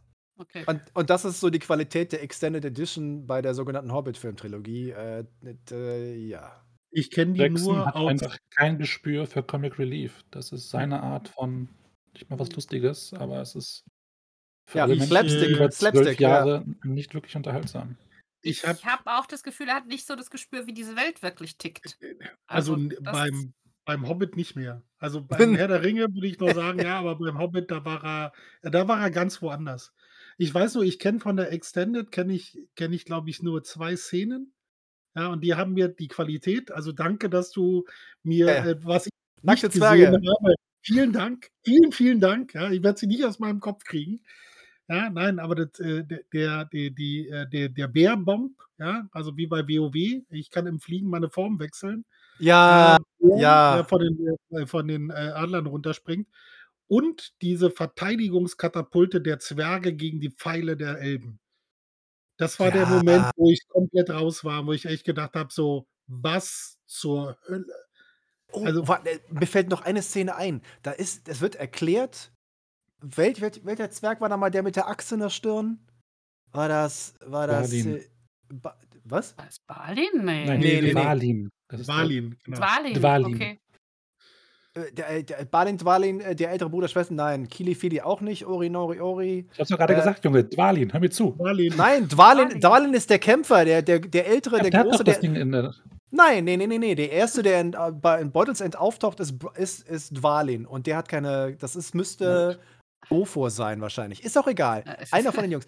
In der Extended wird erklärt, ihm fällt irgendwann mal die Axt raus, weil er sich mit irgendeinem Ork, Troll oder Oger, keine Ahnung, irgendwas prügelt in der Schlacht der Fünf Heere. Also, es fällt ihm raus und ab dem Augenblick kann er wieder sprechen. Es ist im Übrigen Bifur. Ich war mal so frei, mal Bifur. schnell. Ja, Bifur oder Bofur war's. Ja, ja, okay. Ja. Und das ist halt so die die Qualität. Ich entschuldige immer sehr gerne Peter Jackson bei der sogenannten Hobbit-Film-Trilogie, weil er natürlich, äh, da ganz, ganz schlechte Karten in die Hand gedrückt bekommen hat. Also, wie die die Produktionsgeschichte, äh, zu der Filmtrilogie ist ja 'n totales Desaster. Warner Brothers war wieder so 'n typisches Beispiel für 'ne wie man sich so 'ne Hollywood-Produktionsfirma vorstellt, die ihm die Pistole auf die Brust gesetzt hat. Der Mann ist mit 'nem Magen Magen äh, Entzündung irgendwie im Krankenhaus gelandet vor Stress. Äh, sie haben diese Hobbit-Laws verabschiedet, sodass Neuseeland als souveräner Staat sich einer amerikanischen Firma gebeugt hat, um Gewerkschaftsrechte und Arbeitsrechte auszuhebeln. Also, das war hinten und vorne 'n Desaster. das guckt aber natürlich äh, kein Kinozuschauer interessiert sich für sowas, sondern Mhm. aber wenn man natürlich so ein bisschen Hintergründe dazu weiß, dann ist es immer finde ich immer ganz spannend. Und, äh, ähnlich äh, ich wollte heute auch mal eigentlich mal gerne angesprochen haben, weil wir Dune schon genannt haben, äh, wie schade das ist, dass wir bei Tolkien wir hatten den großen Vorteil, wir hatten Christopher Tolkien. Wir haben also jemanden, der das literarische Erbe Tolkiens unheimlich aufgearbeitet und zur Verfügung gestellt hat. Und auf der anderen Seite haben wir halt Dune, wo der Sohn zusammen mit einem Kumpel Romane vorher, hinterher, äh, nachher geschrieben hat und die sind halt nicht vielleicht ganz so gut wie das Original. Anstelle sich damit auseinanderzusetzen. Das Ja. finde ich jetzt, ne, wie, wie geht man mit einem literarischen Erbe um? Ich glaube, das wird jetzt auch in den nächsten Jahren auch wieder ein gutes Thema sein. Weil wir kriegen jetzt sehr viele Filme und Serien. Äh, das äh, ist, glaube ich, nicht von der Hand zu weisen. Und äh, die werden, glaube ich, eine wird lustiger als die andere. Ich warte schon auf ähm, so eine Zeichentrickserie. So wie hier, was ist das? Lower Decks, Star Trek Lower Decks. so in der Richtung. Ja, Ich ehrlich halt- gesagt, ehrlich gesagt, beim Hobbit hätte ich es mir echt gewünscht, dass das so ein richtig putziger Animationsfilm wird, weil das würde total zu dem Duktus von dem Buch, wie das Buch gedacht ist, mit so ganz knubbeligen Zwergen und Hobbits, die Trolle auch so ein bisschen lustig und so. Und die Elben sind ja auch total albern im Hobbit. Also erst als ich das erste Mal den, den Film gesehen habe, dachte ich, diese Flöte spielenden Elben, die da um die vegane Mahlzeit rumkreisen, waren ein Ja. bisschen anstrengend. Da dachte ich, okay, aber beim im Hobbit sind die Elben ja echt albern. Naja. Ähm, das muss man dann ein bisschen auffangen und ich war total enttäuscht, dass kein zehnjähriger Aragorn da irgendwo rumgelaufen ist. Also da habe ich echt drauf gewartet, so als Gag, dass irgendwer in so einen Jungen reinrennt und, und der sagt dann, ich heiße Estelle und das wäre dann für die Fans toll gewesen. Ja. Aber die Chance hat Peter Jackson leider verpasst. Äh, dafür haben wir ja ausgiebig äh, Legolas äh, vorgeführt gekriegt. Oh. ich merke schon, da bist du auch kein großer Fan von. Es ist halt, es ist halt so, es ist irgendwie absurd und süß gleichzeitig zu sehen. Die Filme sind ja zeitlich sozusagen verdreht. Und der Mhm. Schauspieler, der ganz jung äh, Legolas als jungen Elben dargestellt hat, ist halt einfach dann 10, 15 Jahre älter geworden. Äh, und ist, du merkst, er, ist, er müsste eigentlich jünger sein, ist aber älter. Und du merkst so, dass die ihm ziemlich viel hier drauf geklatscht haben. Und hier auch so ein bisschen und, und da und hier und die, ne? Mhm. Äh, damit er weiterhin so knackig wirkt wie der junge Orlando Bloom. Er war aber halt nicht mehr 19, sondern halt reife Ende 20, Anfang 30. Mhm. Und äh, das Ja. macht sich schon bemerkbar. Ja, Ian McKellen ja auch. Also, das ist, den fand ich auch sehr anstrengend anzugucken im Hobbit, wo ich dachte, okay. Äh, nicht Ian McKellen, ähm, Gandalf. Ähm, ja, doch. Doch, Ian McKellen. ja, ja, genau, ja. genau, genau. Aber den fand, dachte ich auch so, okay, da haben sie auch mit sehr, sehr viel Kleister im Gesicht gearbeitet. Und Also ist, äh, Christopher Lee. Also das äh, Ja. äh, natürlich verständlicherweise, ne, er war nun wirklich Mhm. nicht mehr der Jüngste. Äh, und äh, da musste man sich natürlich mit allen möglichen Mitteln behelfen, aber es ist natürlich schon. Also ich hatte zwischendurch so manchmal das Gefühl, es ist so ein bisschen eine Parodie, also eine Satire seiner selbst, weil man muss natürlich eine Rolle aufgreifen, die genau dieselbe sein soll. Es darf sich nichts verändert haben, aber als Mensch verändert man sich halt. Das ist halt, äh, man kann halt nicht 10, 15 Jahre einfach vergessen machen. Gerade wenn man natürlich dann noch mal ein bisschen älter wird. ja. Ähm, aber vielleicht sollten wir nicht so sehr auf der Hobbit. Nee. wir sollen ja nach vorne schauen. Wir freuen uns ja auf, auf neue Geschichten. Das, das wäre das Schöne. Also, wo könnte man Star Trek's Lower Decks zum Beispiel in Mittelerde ansetzen? Wel- wel- welche, welche Charaktere, welche Orte könnten das denn sein? Also, der Hobbit wäre ja schon mal, ne? Animiert wäre eine super nette Idee gewesen, so als Kindergeschichte. Ja. Du, im S- Lower Decks, da fällt mir doch sofort Minas Tirith ein. Weißt du? Die unteren Ringe. The Lower Ring! Oh nein, genau. ey! the- Nein, Minas Tirith, the Lower Ring! Oh Gott. ja. Und dann laufen die Kinder da rum. Von den. Genau. Äh, so, natürlich, die gehen ja in den, Krieg- ziehen ja in den Krieg und die müssen gucken, wie sie zurechtkommen. Ja. Oh Genau. Gott.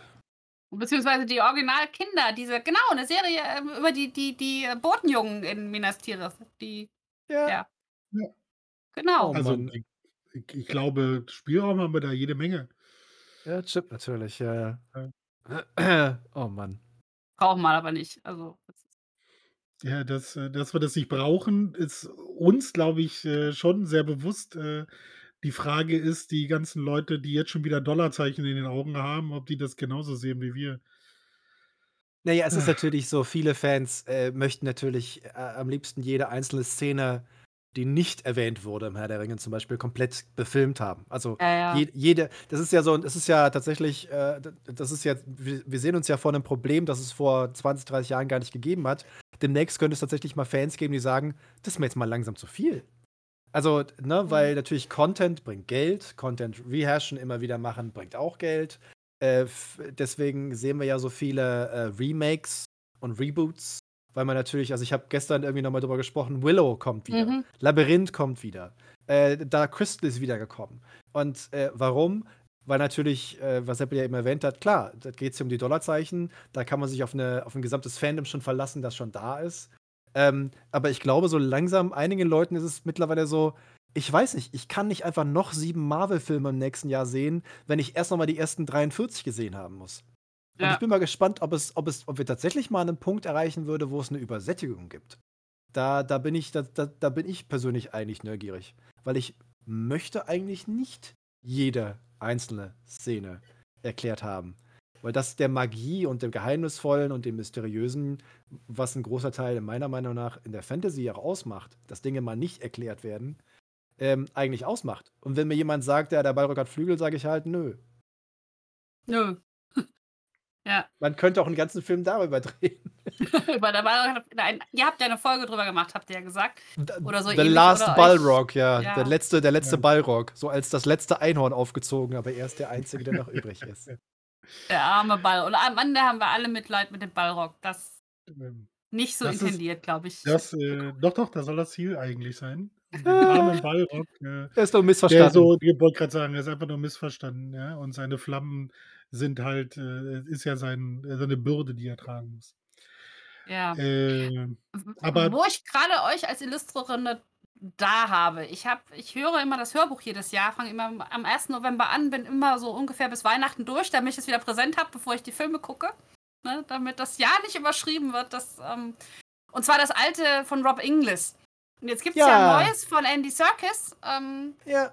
Hat das jemand schon gehört? Weil das, äh, da gab es eine Probeszene und das war natürlich dann ausgerechnet Gollum. Und ich dachte, dass Andy Serkis Gollum spielen kann, weiß ich jetzt. Aber ich würde gern wissen, wie er jetzt Baumbart oder ähm, sonst wen äh, mit einer Stimme versieht. Ähm, insofern hat, habt ihr da schon was von gehört?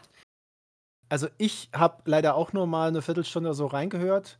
Und äh, mein Handicap ist, das gebe ich ganz, äh, ganz ehrlich und offen zu, ist, ich, äh, ich möchte es, glaube ich, gar nicht groß hören. Also ich Mhm. habe überlegt, ob ich es mir hole. Aber der Punkt ist halt der, äh, was ich ja gerade so ein bisschen angedeutet habe mit dem Thema Übersättigung und äh, was du ja auch schon am Anfang mal angesprochen hast. Es gibt natürlich so eine gewisse äh, künstlerische Bl- Blindtunneligkeit, äh, nachdem die Filme rausgekommen sind, ist es halt ein Großteil der künstlerischen Darstellung sind halt entweder Ian McKellen als Gandalf, Viggo Mortensen als Aragorn und so weiter. Und äh, ich möchte nicht noch ein Hörspiel hören, wo dann wieder jemand aus den Filmen ist, weil ich jetzt seit 20 Jahren lang Ja. immer Filmtrilogie höre und dann muss ich auch noch, wenn ich einschlafe, Andy Serkis als Gollum hören. Ähm, ich habe Okay. äh, im Großen und Ganzen habe ich äh, positive ähm, Bemerkungen zu, zu dem Hörspiel äh, und zu der Lesung von ihm gehört. Äh, es gibt aber immer wieder auch mal ein paar Leute, die halt so der kritische Unterton ist. Ich finde seine Akzente und Dialekte ein bisschen schwierig, weil er wohl zwischendurch äh, eine sehr interessante äh, Auswahl getroffen hat, um Leute darzustellen in verschiedenen Akzenten, äh, was für den britischen Zuhörer oder die australische Zuhörer ja immer unterschiedlich ist, weil ja Akzente im Englischen fast immer auch eine soziale Unterscheidung hier herbeibringen. Ähm, und es gab einige Leute, die sagten, nö, mein Rob English finde ich besser. Also, Okay. aber, aber es ist natürlich so, dass viele Leute natürlich über die Filme in den letzten Jahren zum Thema gekommen sind und die möchten, glaube ich, auch gerne einfach Andy Serkis hören, weil sie das irgendwie toll finden. Und ich würde einfach gerne, ich höre jetzt die ganze Zeit Rob English. Aus also nicht aus Prinzip, aber äh, weil mir das viel, viel besser gefällt. Also, weil Andy Serkis ist nicht so, nicht so mein Ding. Ich möchte Ja, ich nicht davon brauch- abraten, ja. Ja, ich brauche mal einen Moment, bis ich mit der Stimme wieder warm werde. Also ich, ich finde sie noch nicht optimal, aber es ist halt mein Herr der Ringe. Ich, was ich bei Rob Illings ja total spannend finde, ist, dass der so viel singt. Ja. Also Ja, ja, viele, ja, ein ja. Freund von uns sagte auch, ihm ist das erste Mal aufgefallen, wie viele Lieder im Herr der Ringe sind, seit er dieses Hörbuch gehört hat, weil er ja tatsächlich diese Lieder singt. Ja. Die meisten, nach was auch ich, was weiß ich für Melodien, aber er singt sie tatsächlich. Soweit ich weiß, äh, das war einer von den Punkten, die sie damals besprochen haben. Das sind klassische britische äh, Folk-Songs, Mhm. äh, mit denen er da arbeitet. Und äh, deswegen können das wohl vor allem britische und irische Zuhörerinnen und Zuhörer äh, unheimlich gut, kommen damit unheimlich gut klar, weil sie die Melodien auch kennen. Äh, und man mag jetzt natürlich auch, ist Geschmackssache, ne, die Singstimme. Ich persönlich mag sie sehr. Und ja, im Herr der Ringe sind super viele Lieder und, und Gedichte und äh, irgendwas. Äh, gibt ja auch immer wieder Leute, die sagen, nee, Gedichte und Lieder finde ich doof. Ich so, ja, ich finde dein Gesicht auch doof, weißt du? Das ist jetzt, das ist jetzt mein großes Problem. das, ist so, das, das, das Coole daran ist, mal abgesehen ja. davon, ja, äh, äh, man könnte ja mal ein Musical machen. Ach, haben sie ja schon. Ja. Ah, okay. Ich versuche verzweifelt eine Aufnahme von dem Berliner Herr der Ringe Schrägstrich Hobbit zu bekommen. Boah, das haben, sie, haben damals, sie haben damals eine Promo-CD gemacht, die wurde in ganz kleinen Mengen gedruckt und die ist heute ein nahezu unbezahlbares Souvenir. Äh, die wurde verteilt, wenn du reingekommen bist am Anfang. Also an den ersten, ersten. Aber die Musik wurde nie, äh, nie, die wurde nur einmal produziert und dann war sie weg. Verdammt, ich war zweimal da, mir haben sie kein so ein Ding in die Hand gedrückt. Ja, so das, das ist der Herr der Ringe Musical, was aber eigentlich der Hobbit war. Ja, das werde ich nicht vergessen. Boah, das war so furchtbar. Und weil, äh, da, also ich weiß noch, die erste Vorstellung, in der ich war, war äh, das erste, was war, es waren keine 13 Zwerge, also es waren keine 12 Zwerge, nee, 13 Zwerge. 13. Äh, genau, es waren keine 13 Zwerge und äh, gleich am Anfang haben sie gesagt, aufgrund äh, irgendwelcher technischen Probleme äh, kann die Pyrotechnik heute nicht eingesetzt werden. Ja. Und ich dachte mir, ist ja witzig, Smaug ohne Feuer ist sehr, sehr witzig. Äh, es war furchtbar. Also das war, also ich besonders, ich war ja irgendwann fertig und ich dachte so, was ist denn? Der Herr der Ringe waren ja die letzten zehn Minuten. Das machte so zack, zack und dann passiert hier und Ring und wir schmeißen Schling. ins Feuer fertig. Und ich saß das und so, was? Aber die weltweit erste große Musical-Produktion zum Thema Tolkien war in Deutschland. Ja. Ja, ja ne, gut, okay. wir haben es aber auch grandios verkackt, ja. Im Übrigen ja. ist das, seitdem, seitdem macht es mir jedes Mal Angst, wenn mir irgendwer erzählt, wenn irgendein kreativer, Filmschaffender, whatever, erzählt, ja, ich mache das, weil ich ein wirklich großer Fan bin. Das ist, da gehen ja. sofort alle Alarmsignale an, mhm. weil ich denke mir so, nein, bist du nicht. Lass es sein. Es ist halt, äh, das ist halt auch ein Thema in Fantasy und Science Fiction, ne? Gerade in den letzten Jahren, was Adaptionen und Remakes und so angeht, dass man immer true, ne, original, mhm. authentisch dem Original sein, nah sein möchte und so weiter. Und das ist für mich halt nochmal also auch mal so eine Red Flag im wahrsten Sinne des Wortes, weil in den seltensten Fällen äh, ist da tatsächlich äh, anzunehmen. Also ich meine, bei dem Biopic Tolkien, was ja vom Namen her schon mal ein bisschen schwierig ist, aber es mhm. war unheimlich hübsch und es war schön, es waren schöne Menschen vor schönen Kulissen und irgendetwas. Und dann gab es ein, ein, Foto, ähm, dass der Hauptdarsteller, ähm, ich will immer, wie heißt der? Nikolas. Ich, der spielt ja auch in X-Men einen von den, einen, einen der X-Men ich weiß nicht, ob er das Animal ist, Beast oder irgendwas. Also er spielt mhm. irgendeine von den wichtigen Rollen. Und du saßt in dem Vollkostüm für den X-Men-Film beim Drehen und er bereitete sich auf das Biopic vor und malte Aquarelle. So im, im Stile Tolkiens. Weil das ja so, er hat sich ja so in die, in die Rolle reinversetzt. in so, in so Vollmontur Monster Beast X-Men-Kostüm und hielt dann so. Und dann denke ich mir so, ich bin mir nicht sicher, ob die Vorbereitung da wirklich hilft, so dich da in Tolkien reinzufinden. Aber hey, es, es war ein hübscher Film. Äh, dann ist das äh, ja, ja, auch wieder äh, ne, ganz okay. Ich werde ihn leider auf die Schnelle nicht finden, aber es gibt einen wunderbaren Film mit Michael Keane, wo er ja schon ziemlich alt ist. Äh, der spielt in der Schweiz in so einem, in so einem Sanatorium. Äh, ist ein ziemlich abgedrehter Film und äh, da rennt halt einer rum, der, der ist Schauspieler und der bereitet sich auf eine Rolle vor und Ja. beobachtet die Leute nur und alle fragen sich, auf was für eine Rolle er sich vorbereitet. Ja, und du du siehst ihn immer nur normal und denkst dir immer so: „Hä?“ Mhm. Und ganz zum Schluss, praktisch am Ende des Films, sitzen sie alle im Speisesaal und er kommt rein in der Rolle, auf die er sich vorbereitet hat. Und es ist in einer tiefbrau ne, ne, er ist in einer tiefbraunen also braunen Uniform und tritt als Adolf Hitler auf. Und Oh zwar so authentisch, dass die Leute wirklich vor Schreck vom vom Tisch weg und das ist so hammerhart. Daran musste ich jetzt spontan denken, als du gesagt hast, so: Okay. „Ah, ich male Aquarelle, weil ich bin so tief in der Rolle.“ Das ist das war so der Hammer in dem Moment in diesem Film. Unfassbar. Ja. seine Aquarelltätigkeit ist ja durchaus äh, bekannt, ja. Vor allem. Mhm. Mhm. Wie kommen wir da Äh, jetzt wieder weg? Ja. ja, ja. Im Übrigen, ich, ich habe ihn doch in der Stelle gefunden. Ewige Jugend äh, von Ja. 2015. Also wer Okay. Bock auf schräge Filme hat und Okay. einfach mal einen äh, sehr interessanten Michael Keane und Harvey Keitel, also die beiden sind die, Ja, äh, ja, Jane, Jane, Okay. Fo- Jane Fonda spielt mit, also wirklich ein, ein sehr cooler Film. So ein bisschen vom Dust Till Dawn, wo man, wo man mich damals extra mit äh, eingeladen hatte, um mich angucken zu können, weil all den Film schon kannten, nur ich nicht. bis, dann, bis dann der Twist der Geschichte kam. Und äh, Okay. mit der wunderschönen Selma Hayek, wo ich äh, natürlich an nichts Böses dachte. Ja, ja. Mhm. Ja. Ja, ich Da ich wusste es nicht. deine, Äh, die da haben, ich die haben deine mich Liebe zu, ja, ja, da ich deine Liebe zu Horrorfilmen kenne, weiß ich. Ich bin ja halt auch ein, leider ein großer Schisser. Also ich also für mich war, als ich mit 12, 13 damals äh, das Monster von dem von der Schwarzen Lagune gesehen habe, wo ich heute natürlich weiß, ich kann den, den, den Reißverschluss am Rücken des Schauspielers natürlich erkennen in diesem Monsterkostüm. ja, heute weiß ich das alles. Aber damals habe ich halt vier Wochen lang nicht geschlafen. Also ich äh, kann mit Horror, äh, das, das geht bei mir nicht. Da da bleibt bei mir zwischen sechs bis zwölf Wochen äh, Albträume. Also ich meine, ich habe ich hab, äh, Freitag der 13. gesehen und Aliens und äh, ich habe Mike Myers gesehen und so, aber jedes Mal, jedes Mal bleibt das hängen. Genauso ähnlich wie es hängen bleibt, dass nackte Zwerge natürlich im Bruchtal in irgendwelche Brunnen springen. Einfach Ja. nur, Hör auf! weil Die Szene nicht. Ich wusste das nicht und jetzt werde ich es nie vergessen. Claudia, Ja. so geht's mir auch. Das macht Ja. er jedes Mal, wenn wir hier zusammen sitzen. Er haut immer irgendwas raus, was du leider nie wieder aus deinem Kopf bekommst. Ja. Irgendwann wird er platzen. Du, wir haben viele spannende Jahre vor uns. Ich äh, freue mich schon sehr darauf. Also ich glaube, Tolkien wird in den nächsten Jahren ein, ein sehr großes, äh, noch größeres Thema werden. Ja. Und äh, ich, also ich bin super gespannt. Ich äh, frage mich gerade, Helm Hammerhand äh, ist ja auch ein Film. Äh, Anime Oh. kommt ja, War of the Rohirrim kommt ja raus. Es wird ja auch ein Film gedreht.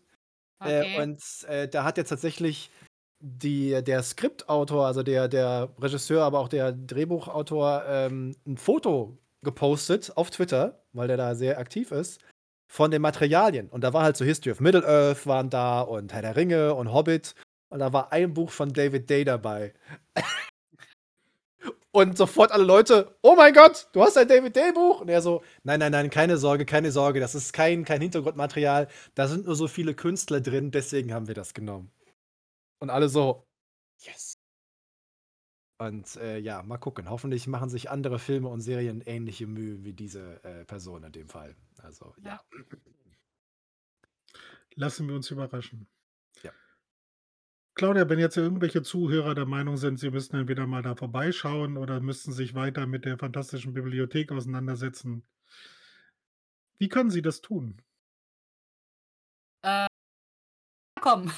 Nein, äh, ganz einfach. Also wir haben eine ähm, etwas in die Jahre gekommene, aber mit aktuellen Inhalten versehene Homepage auf Fantastik.eu, fantastik mit ph.eu.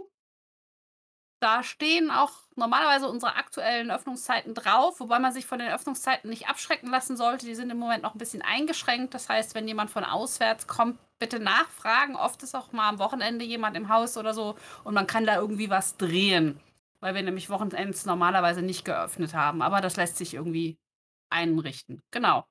Und sonst, Wetzlar ist mitten in Deutschland, das findet man in Google Maps. Die Fantastische Bibliothek mit dem Navi anzufahren ist schwierig, weil die Ja, schicken ja. einen auf einer völlig absurden Route durch die Wetzlarer Altstadt, ähm, durch ganz enge Gassen. Äh, Wir wissen bis heute nicht warum.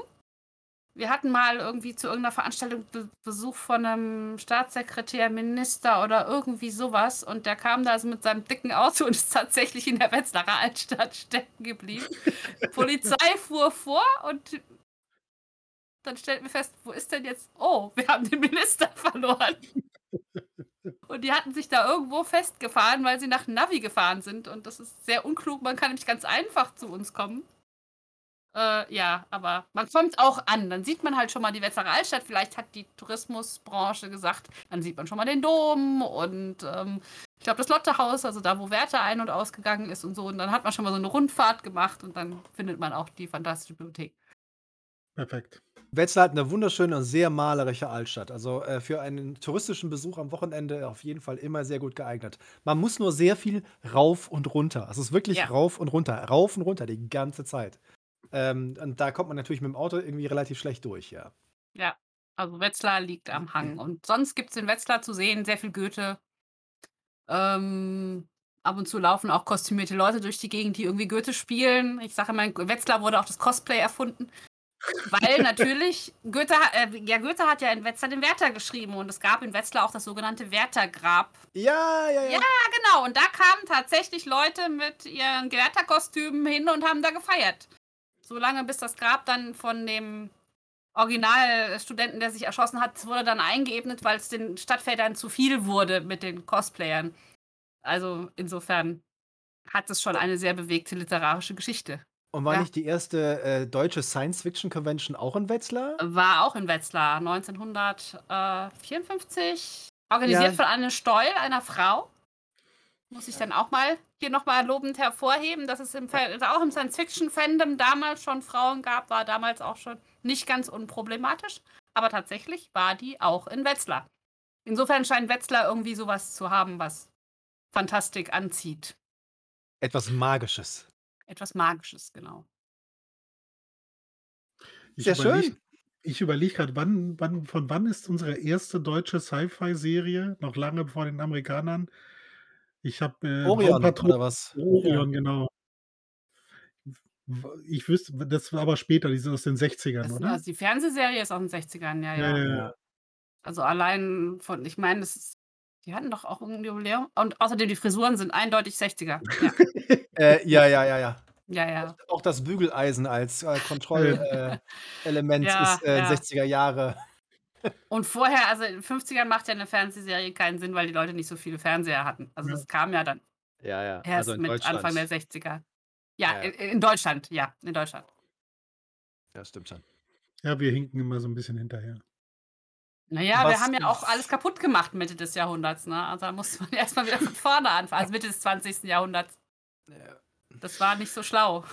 Nicht unbedingt. Ganz, Infrastrukturell keine gute Entscheidung, auf nee, keinen nee, Fall. es war alles keine gute Entscheidung damals, aber gut.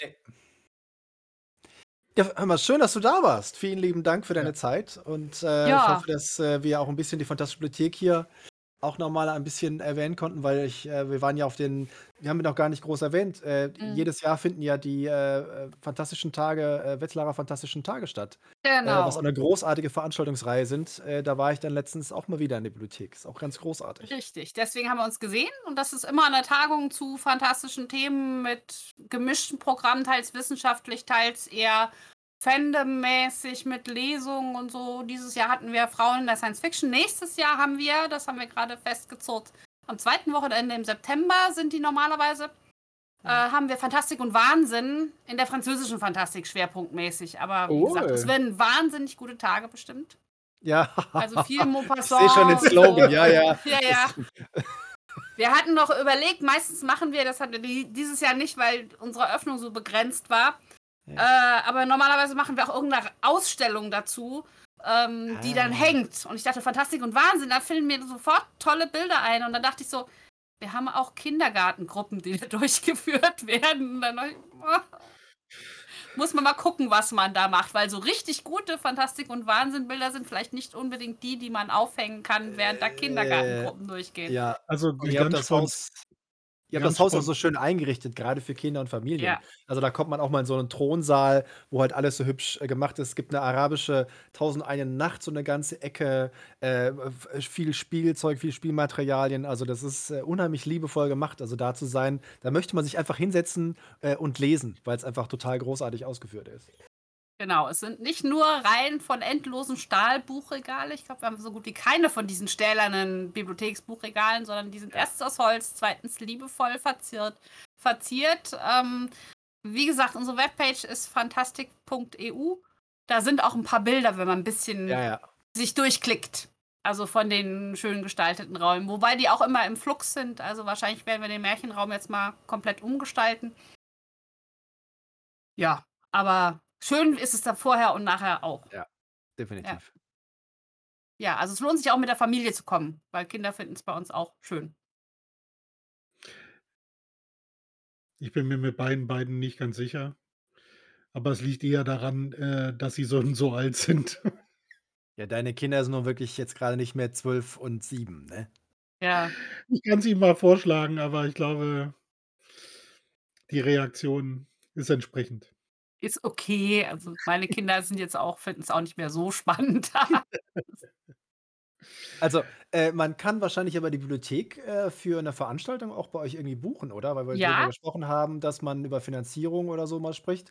Wenn man wenn man eine fantastische Umgebung haben möchte, könnte man auch für Erwachsene nach vielleicht 19:00 oder so äh, man könnte vielleicht auch mal so 'ne Bar oder so einrichten.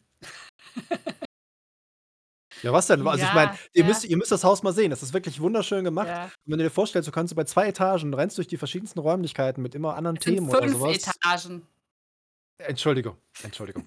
Ich habe natürlich nur 2 Also, von Etagen gesehen, außen weil ich 3, faul von bin. innen 5, ne? Ja. Bigger on Und, the äh, inside. Und dann könnte man natürlich in äh, in praktisch in jeder Etage irgend so 'n Thema ausarbeiten und dann sagen: „Okay, Hugo, Aperol Spritz, Cocktails, äh, in der Abteilung Märchen. Äh, dann gehen wir zu Gin, Wodka, vielleicht mehr so in die Richtung.“ Also, äh, wenn wir mal 'n Event machen wollen mit fantastischen Hintergründen, ist das Haus, äh, 'ne hervorragende Wahl. Catering ist möglich. Ja. Also, wir sind auch offen für Ideen. Wir sind auch noch jetzt in der Planung, uns allmählich mal wieder, äh, aus unserem Winterschlaf zu befreien. Wobei wahrscheinlich man diese Wintersaison auch noch knicken kann, ähm, Ja, gut, aus das aus Gründen. Aber ja, also, auch wenn befreundete also, Gesellschaften sagen wollen, wir wollen da 'n Event machen oder so oder auch Ja. für Tagungen, für sonst was. Wir hatten letztes Wochenende den, ähm, Vorstand des Fantastik-Autoren-Netzwerks, ähm, zu Gast, die einfach Ja. Vorstandsklausur gemacht haben und es sehr genossen haben, bei uns zu Gast zu sein. Die Inklings waren auch schon da mit ihrer Vorstandsklausur. Tagung für die Inklings haben wir da auch schon gemacht oder so 'n Tolkien-Seminar. Also, wir sind da durchaus sehr offen, ähm, wenn es fantastische Small Veranstaltungen sind. der Hm? Smalltalk-Podcast macht man eine Live-Sendung mit, äh mit Gästen und, äh, Besucherinnen und Besuchern, äh, im Thronsaal. Ihr habt vielleicht das, äh, Foto gesehen in unserem Event. Ich mache Mhm. da gleich noch 'n paar Fotos, äh, bei uns auf die Facebook-Seite, die ich gemacht habe, als ich bei euch war, äh, damit die Leute ein paar Fotos davon sehen. Also, äh, da könnte ich mir eine Menge vorstellen, wenn wir 3 dann mit, äh, Gästen vor Ort so 'ne Live-Sendung machen über ein Wochenende. Weil ich weiß nicht, wie die Netzanbindung in dem Thronsaal ist. Ich hatte nämlich auch schon mal überlegt, für 'n anderen Podcast gehst du einfach mal mit'm Handy so durch und machst es live und ich dachte: „Ne, Ja. wahrscheinlich reißt dann immer das die Netzverbindung zu dem WLAN ab“ und die das ist halt nicht überall. Ja, ja, Und das gut. ist, ähm, schade. Hätte ich gerne gemacht. Also, insofern Vielleicht lässt sich da ja was machen. Mal gucken. Ja, wir vielleicht lässt sich da was was aus. machen. Genau, denkt euch was aus. Würde mich wirklich sehr freuen, ähm, wenn wir wieder Leben in die Bude kriegen. Wie gesagt, weil wir grade so 'n bisschen eingemottet waren und alles, was regelmäßig war, ist auch runtergefahren und, ähm, wäre schade, wenn's so bliebe. Wobei wir schon ganz viele Ideen haben. Sehr gut. Ja. Schön. Dann drücken wir die Daumen, dass, äh, wir hoffentlich alle, äh, im nächsten Jahr dann spätestens vielleicht wieder im Frühling oder so dass das Leben dann vielleicht wieder zur Normalität zurückkehrt. Äh, bis dahin haben wir natürlich, äh, weiterhin sehr viele fantastische Themen, mit denen wir uns begeistert auseinandersetzen können. Äh, ich freue mich schon auf die ganzen Weihnachtsfilme, Die Hard und Herr der Ringe und für Eschenbrödel. Das, äh, haben wir jetzt ja alle vor uns. Und noch mal vielen Dank, Claudia, dass du heute die Zeit genommen hast. Es war Ja, absolut war nett mit großartig.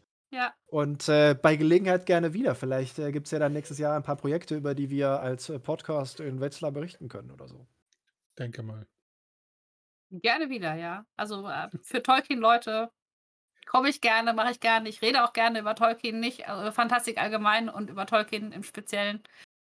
Grade wenn man sonst immer nur Science Fiction macht, finde ich das sehr schön, zwischendrin 'n bisschen über Tolkien zu reden. Sehr gut. Das sehen wir genauso. Genau. Ja. In dem Sinne, an Ja. alle euch draußen, schöne Grüße. Ja, Tschüss. schönen Wochenstart morgen. Tschüss. Schönen. Abend. Danke, dass du dir diese Folge Smalltalk angehört hast. Wir hoffen, sie hat dir gefallen. Wenn du dich über unseren Podcast informieren möchtest, kannst du das gerne über unsere Social-Media-Kanäle tun. Du findest uns auf Facebook und auf Instagram als Smalltalk und auf Twitter als SmalltalkPod wie in Podcast. Dort findest du auch immer den direkten Link zu unserem Discord-Server, auf dem du live mit dabei oder dich mit anderen Tolkien-Fans austauschen kannst. Am meisten freuen wir uns natürlich über ein Like oder ein Gefällt mir oder noch besser, du abonnierst uns beim Podcast-Anbieter deines Vertrauens. Das hilft uns nicht nur auf unserem Weg zu Ruhm und Reichtum, sondern es bietet uns auch die Möglichkeit, mehr Leuten Mittelerde näher zu bringen. Vielen Dank im Voraus und vielleicht hören wir uns ja schon bald wieder. Eine neue Folge wird jeden Dienstagabend hochgeladen. Wir freuen uns auf jeden Fall.